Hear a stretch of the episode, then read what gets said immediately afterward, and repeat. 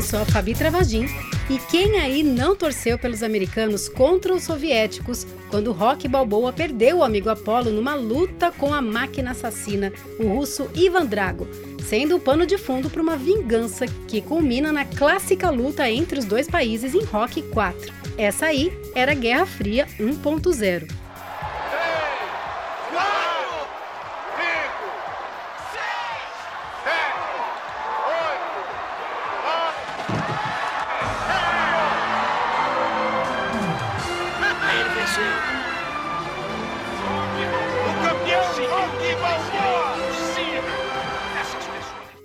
E eu sou Celso Faria, e se durante décadas filmes, livros e séries trataram da rivalidade entre os Estados Unidos e a União Soviética, a agenda do rolê urbano vai pela trilha das produções culturais que falam da Guerra Fria 2.0, ou seja, da competição entre os Estados Unidos e a China.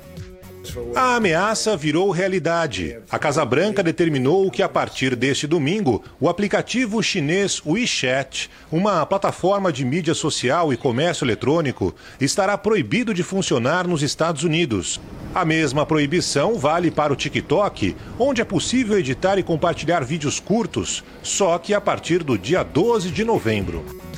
Neste episódio, o doutor e professor Felipe Martinez conta pra gente como as artes dos Estados Unidos e China podem influenciar a criação artística global. Bom, eu acho que a arte dos Estados Unidos e a arte da China tem mais a ver do que a gente pode imaginar num primeiro momento. Hoje tem livros, séries e documentários. This is a historic project that is going to help grow this community, give people jobs, and give a future to your kids and my kids. Vamos mergulhar no universo desses dois rivais pela gastronomia. O ator Vitor Placa, em cartaz com O Desmonte, preparou uma lista de duas hamburguerias que são a cara do American Way. Olá, aqui é Vitor Placa que está falando e eu tô aqui para indicar algumas hamburguerias das quais eu gosto muito aqui de São Paulo. E o chefe Giovanni René fez um rolê super delicioso por restaurantes chineses imperdíveis em São Paulo. Fala, gente do rolê urbano, beleza? Sou o chefe Giovanni René, tô aqui para dar umas dicas para vocês de alguns restaurantes para explorar um pouco a culinária chinesa em São Paulo. Vamos lá? Se liga no rolê, gente. Sejam bem-vindos todas, todos e todes. Está começando o 27º episódio do Rolê Urbano.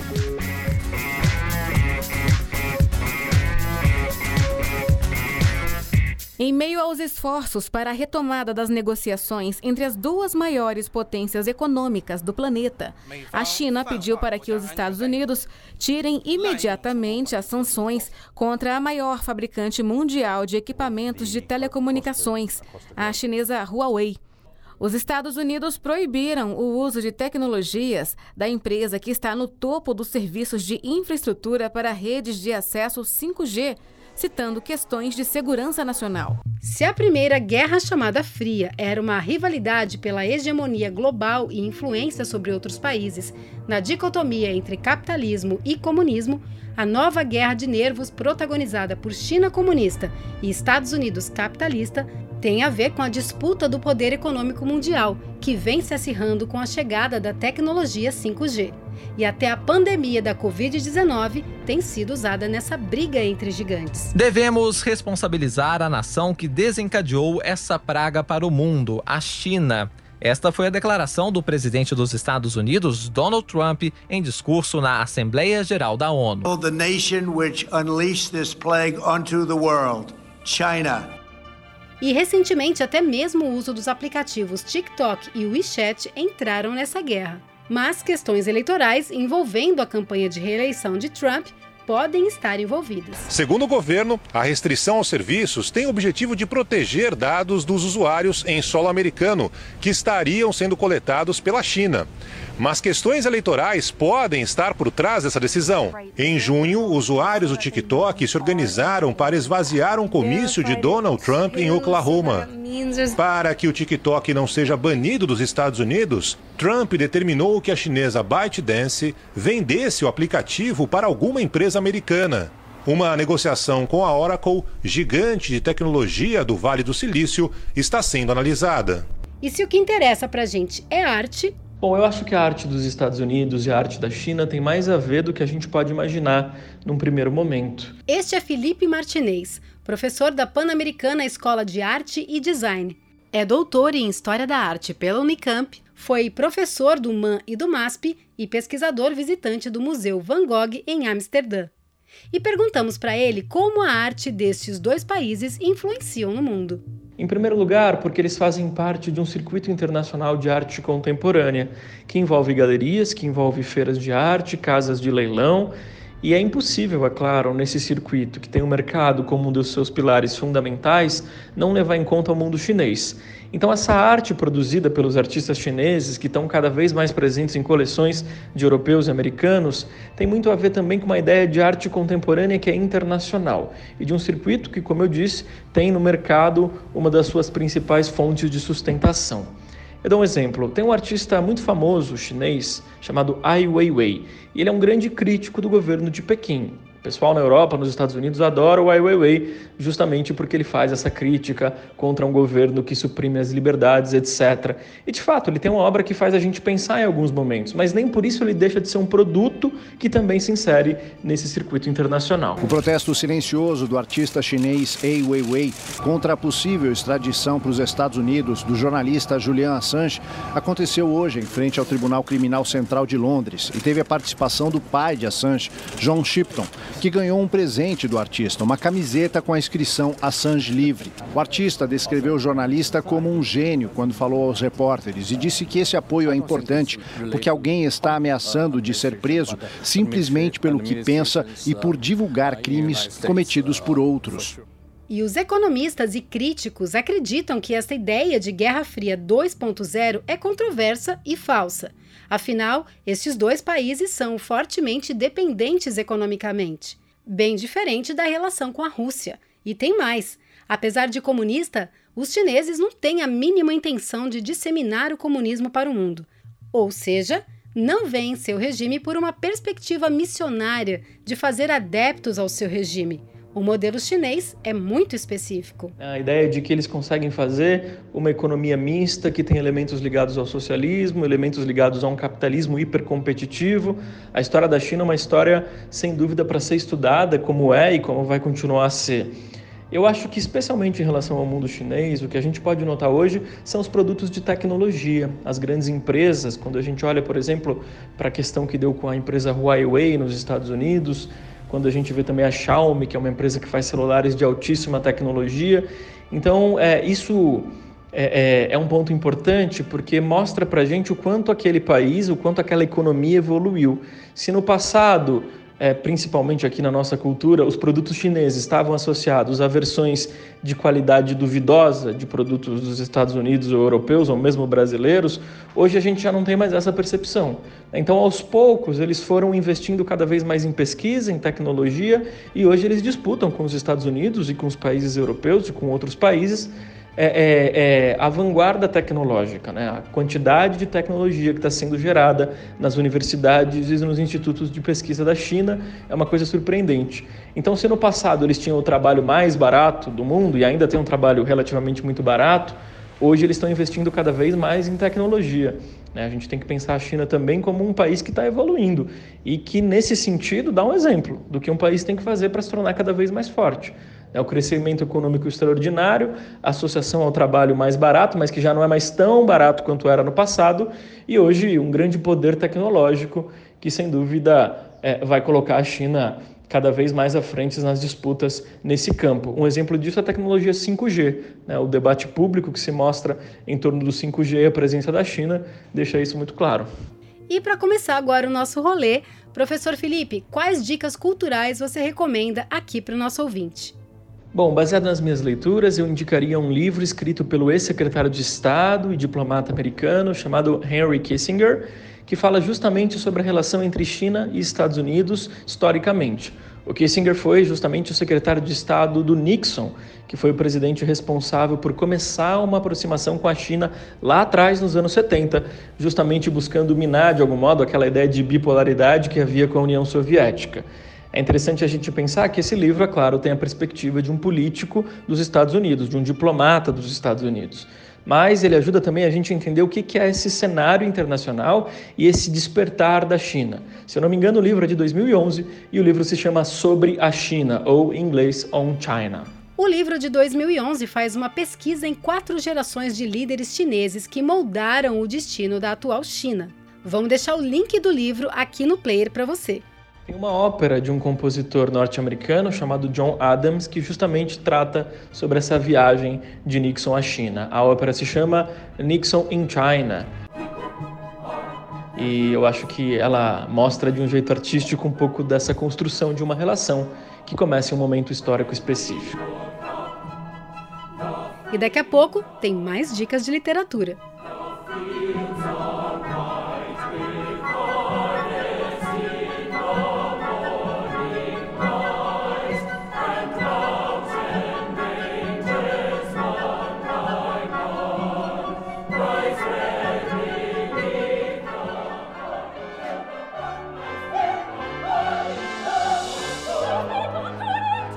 E vamos deixar o link de uma das produções da ópera Nixon in China, que é o trailer que você acabou de ouvir.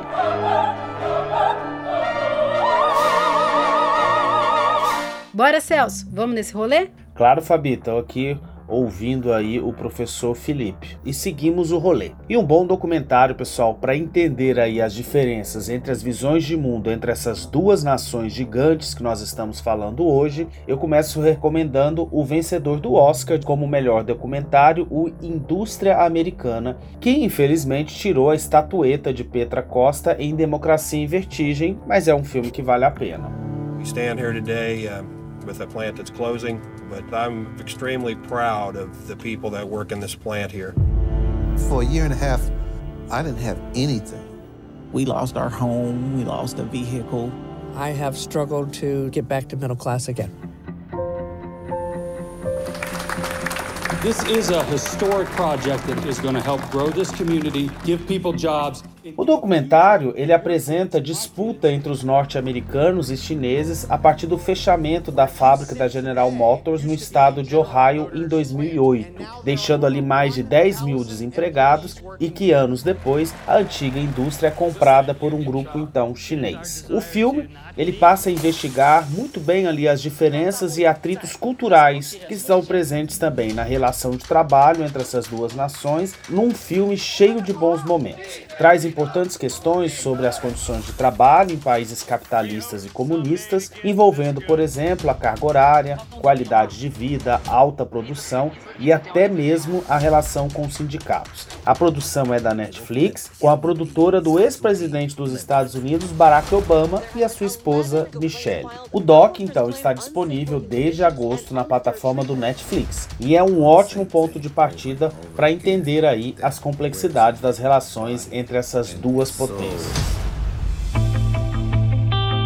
压力是很大，确实是说白了话，任何人在这个地方。They told me that they had to be here two years, away from their family, no extra pay. I made it their house, they made it my home. We've just bonded. I'm a riser. 很佩服美国人还能上两班好，不用像我们想象那样子去为了生活失去很多东西。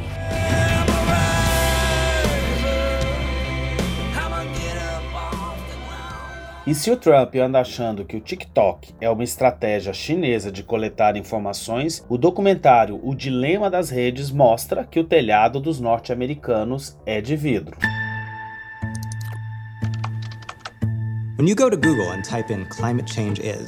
A partir de depoimentos de ex-profissionais de diversas empresas de tecnologia, como Google, Facebook, Instagram e outras, esse doc, que mistura também um pouco de ficção, ele apresenta então um relato de como tudo ali é feito e pensado para nos deixar sempre conectados e colher muitas informações sobre nossas rotinas e também os nossos padrões de consumo. Por exemplo, me chamou bastante atenção sobre aqueles três pontinhos que ficam aparecendo enquanto alguém escreve pra gente, sabe? Que eles foram feitos exatamente para nós não sairmos do aplicativo e nos deixar mais viciados ali naquela ferramenta. É imperdível, é impressionante, ali como foi privacidade hackeada, lembra que a gente já falou aqui e foi um lançamento aí da Netflix no ano passado. Loneliness, more polarization, more election hacking, more inability to focus on the real issue issues. We're toast. This is checkmate on humanity.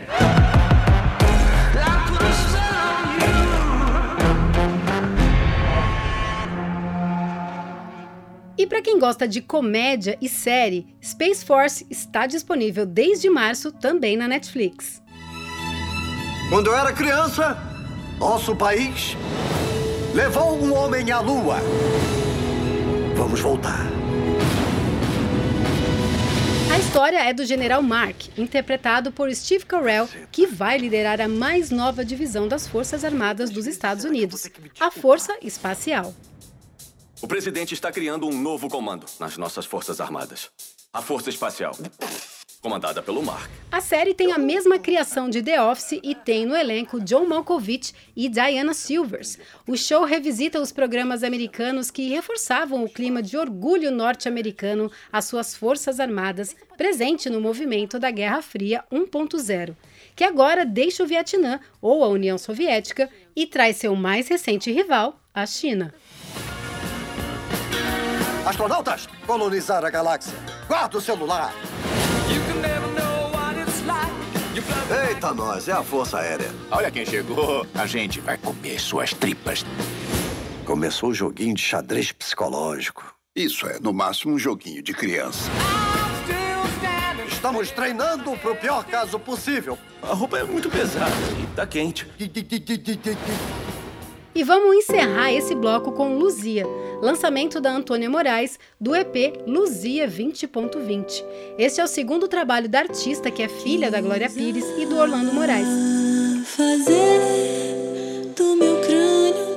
E o nome do EP, que mistura MPB, trip hop, indie e pop rock, se refere a Luzia, o fóssil humano mais antigo da América do Sul, descoberto em Minas Gerais e que foi destruído no incêndio que consumiu o Museu Nacional em 2018.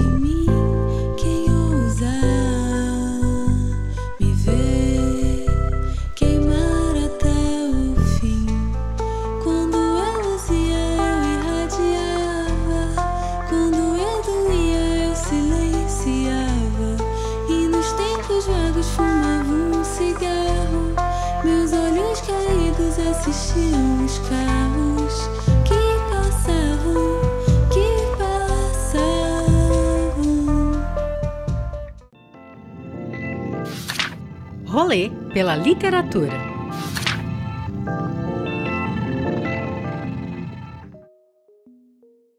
A vigilância é um conceito para lá de importante no mundo da supremacia comercial desses dois players da Guerra Fria 2.0. E aí, se o clássico 1984 de George Orwell parecia uma sátira da União Soviética stalinista, o livro ele toma um novo fôlego após 70 anos da morte do escritor. Considerado por muitos como um profeta, o Big Brother vigilante ecoa, por exemplo, no experimento digital totalitário que vem sendo testado na cidade chinesa de Hongsheng. O sistema inclui câmeras que fazem leitura labial e ranqueiam seus cidadãos que recebem um crédito inicial de mil pontos para usá-los no acesso, por exemplo, às políticas públicas. E isso acontece num país, pessoal, que já conta com 200 milhões de câmeras em todo o seu território, onde é impossível viver sem ser observado. A verdade é que o desenvolvimento econômico e as novas tecnologias estão ajudando o Partido Comunista a se perpetuar no poder. A China hoje está se tornando um grande estado de vigilância, um Big Brother com 1 bilhão e 400 milhões de participantes.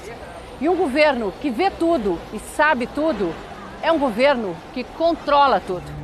Então aí vai a nossa recomendação para hoje, que é 1984, edição especial de 70 anos, que é da Companhia das Letras e tem tradução da Heloísa Gen e do Alexandre Rubner. A nova versão renova o volume que teve a procura aumentada, segundo informada pela editora Pinguim, em 9.500%. É isso mesmo, 9.500% após a posse do Trump em 2017. Portanto, sua leitura nunca foi tão atual, né? E o pesquisador britânico e professor de teoria e história literária Richard Bradford acaba de lançar a biografia Orwell, Um Homem do Nosso Tempo. Essa, pessoal, é a primeira biografia do autor traduzida aqui no Brasil que nasceu na Índia, sob o domínio britânico, foi policial na antiga colônia da Birmânia, lutou contra o fascismo na Guerra Civil Espanhola, que aconteceu entre 1936 e 1939. Orwell trabalhou na BBC durante a Segunda Guerra Mundial e se isolou numa ilha francesa para escrever aí o seu livro, 1984, e morreu logo em seguida. Aqui no Brasil, o livro chega pela editora Tortesilhas e tem tradução do Renato Marques de Oliveira. Eu vou deixar o link desses dois livros para você aqui no player e boa leitura. E para fechar esse bloco com leveza, você ouve aí o lançamento da banda Pluma. Mais do que sei falar, faz parte do EP que leva o mesmo nome da música. Aumenta o som para curtir a mistura deliciosa de pop e jazz que essa banda traz. Num piscar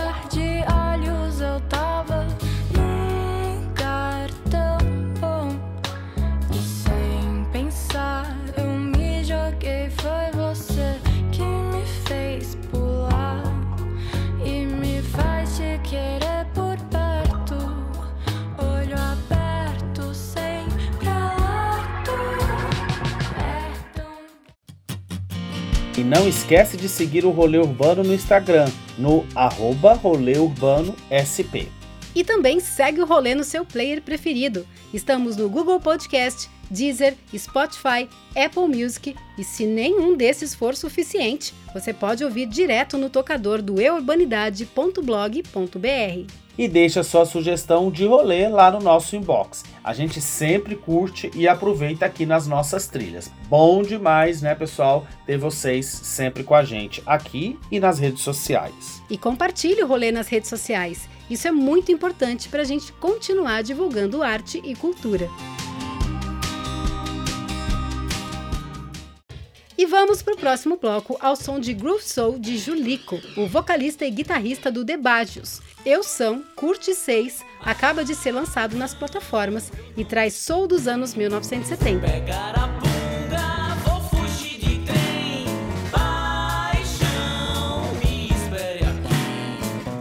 E não esquece que todas essas músicas estão na playlist do Spotify do Rolê Urbano. Procura lá. Assim você confere todos os lançamentos de hoje.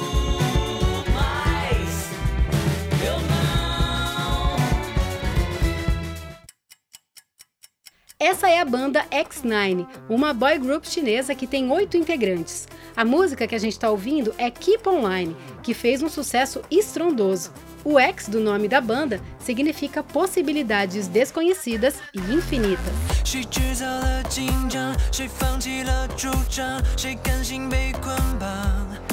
E a gastronomia é um dos pontos altos para conhecer um povo. E a comida chinesa é cheia de boas opções aqui em São Paulo.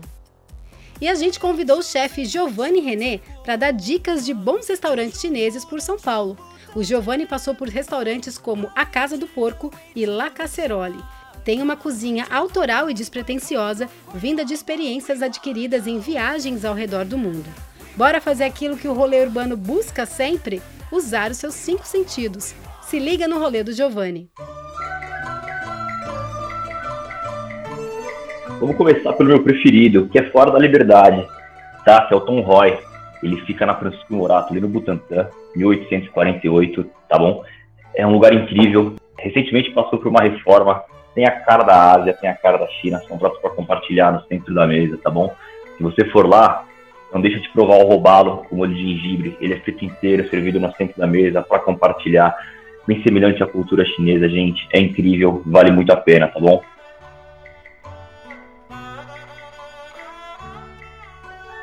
Na Rua da Glória 622, a gente tem o Hong Ri, é um restaurante super tradicional, chinês também. A gente até sente um pouco de dificuldade se comunicando com os atendentes, tá? Só que ele se destaca, na minha opinião, pelas sopas dele e pela entradinha, um wonton de camarão frito, sensacional, uma massa super fresca.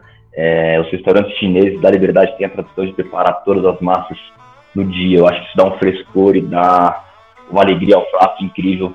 É super bacana, não deixe lá de conhecer, entrar um pouco em toda essa cultura asiática que a gente tem na Liberdade aqui em São Paulo. Ainda na Liberdade, que é o meu favorito na Liberdade, que é o Shifu. Tá bom? Fica ali na Carlos Gomes, número 200. É, eu tenho muita dificuldade de comunicar com os atendentes lá, são todos chineses, mas é o que mais me remete à Ásia. Eu passei um ano sabático na Ásia 2013, estudando um pouco da comida de lá, estudando um pouco da cultura de lá, e é o que mais me remete, são todos pratos para compartilhar, fica incrível. O grande destaque são os caldos, eles têm alguns caldos que eles fazem na hora, que me remetem muito, muito aos anos que eu passei na Ásia. Sensacional, vale muito a pena. Vamos pro Kawar, que é na Morato Coelho 44, que também super tradicional. Um outro restaurante que se destaca pela produção dos noodles na casa, uma farinha branca, são massas alcalinas incríveis. E o, o grande destaque são essas próprias massas que são salteadas na wok na hora e você escolhe o seu próprio caldo. Você vê o cozinheiro preparando isso na sua frente, é uma interatividade incrível que eu tenho nas minhas cozinhas, nos meus restaurantes também. Vale muito a pena conhecer, beleza? Essas são as minhas dicas para vocês, galera, do Rolê Urbano. Foi um prazer participar. Espero que vocês tenham gostado. Obrigada, Renê. E ele chega com uma casa própria no começo do ano aqui em São Paulo. O Caos. Atualmente, ele tem duas casas em Brasília, o Gênese e o 360 Sanduíche. E pro pessoal aí de São Paulo que quiser acompanhar um pouco mais de perto o meu trabalho, arroba Giovanni René, dois N's e no final, tá bom? É meu Instagram. A gente posta aula, faz live. Toda segunda-feira tem live falando um pouco dos projetos. O Caos, que é meu restaurante de São Paulo, reabre no início do ano. E minhas casas em Brasília também, o Genésio 360. Vai ser um prazer receber vocês, cozinhar para vocês, beleza? Tamo junto, gente. Um abraço. E aproveitando as dicas gastronômicas chinesas, bom, eu moro aqui na Saúde, que depois da Liberdade tem a maior comunidade oriental paulistana. Aqui tem uma casa de lamen que faz o maior sucesso, é o Nara Lamen. Existe há um ano e sempre tá cheio ali com fila de chineses e japoneses na porta. Portanto, esse parece ser um bom sinal da qualidade do lugar. O Nara Lamen fica na rua Carneiro da Cunha, 172, e tem um cardápio cheio de opções para quem curte a sopa feita à base de ossos de porco, peixe ou frango e que leva o típico macarrão chinês. E da China, vamos para os Estados Unidos da América.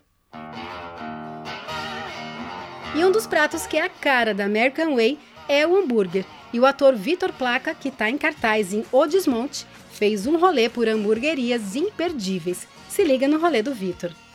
Olá, aqui é Vitor Placa que tá falando e eu tô aqui para indicar algumas hamburguerias das quais eu gosto muito aqui de São Paulo. A primeira delas é a Hamburgueria do Sujinho.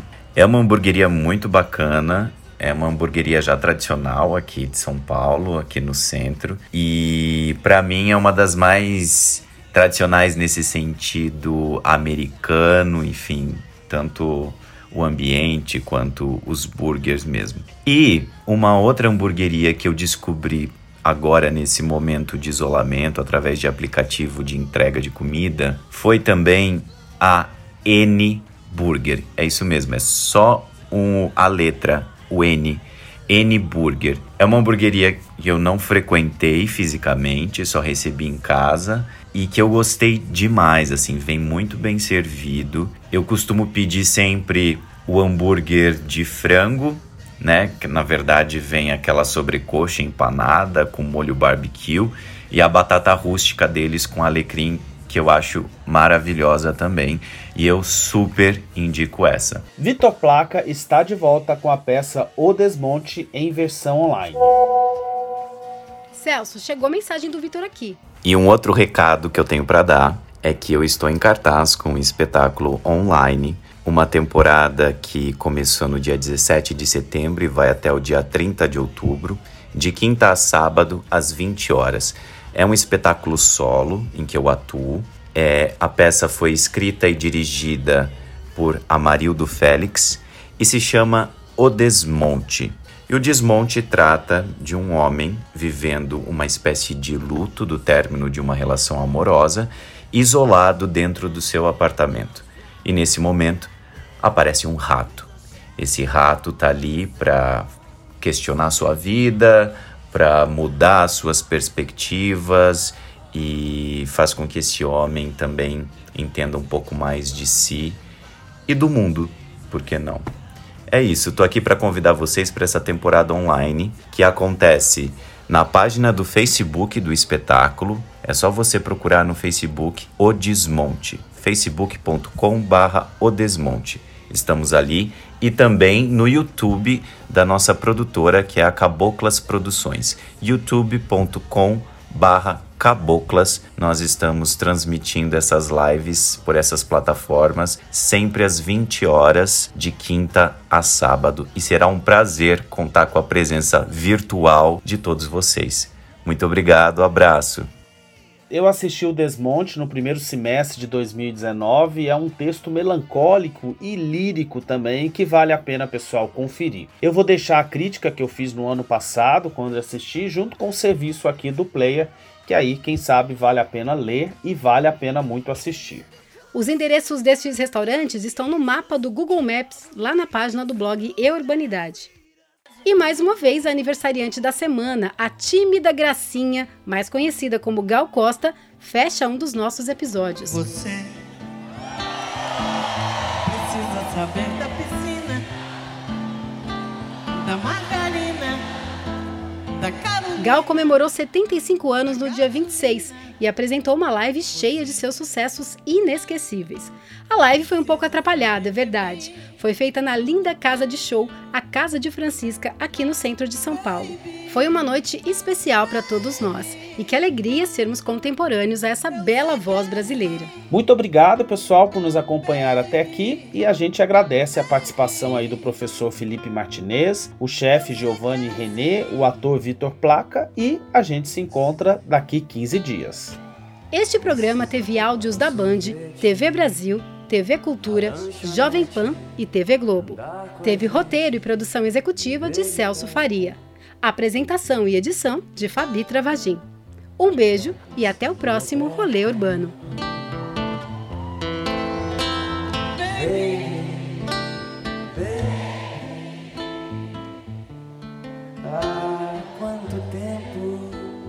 Baby? Há quanto tempo você precisa aprender inglês? Precisa aprender o que eu sei e o que eu não sei mais. E o que eu não sei mais. Eu não sei. Realização Urbano Produtora.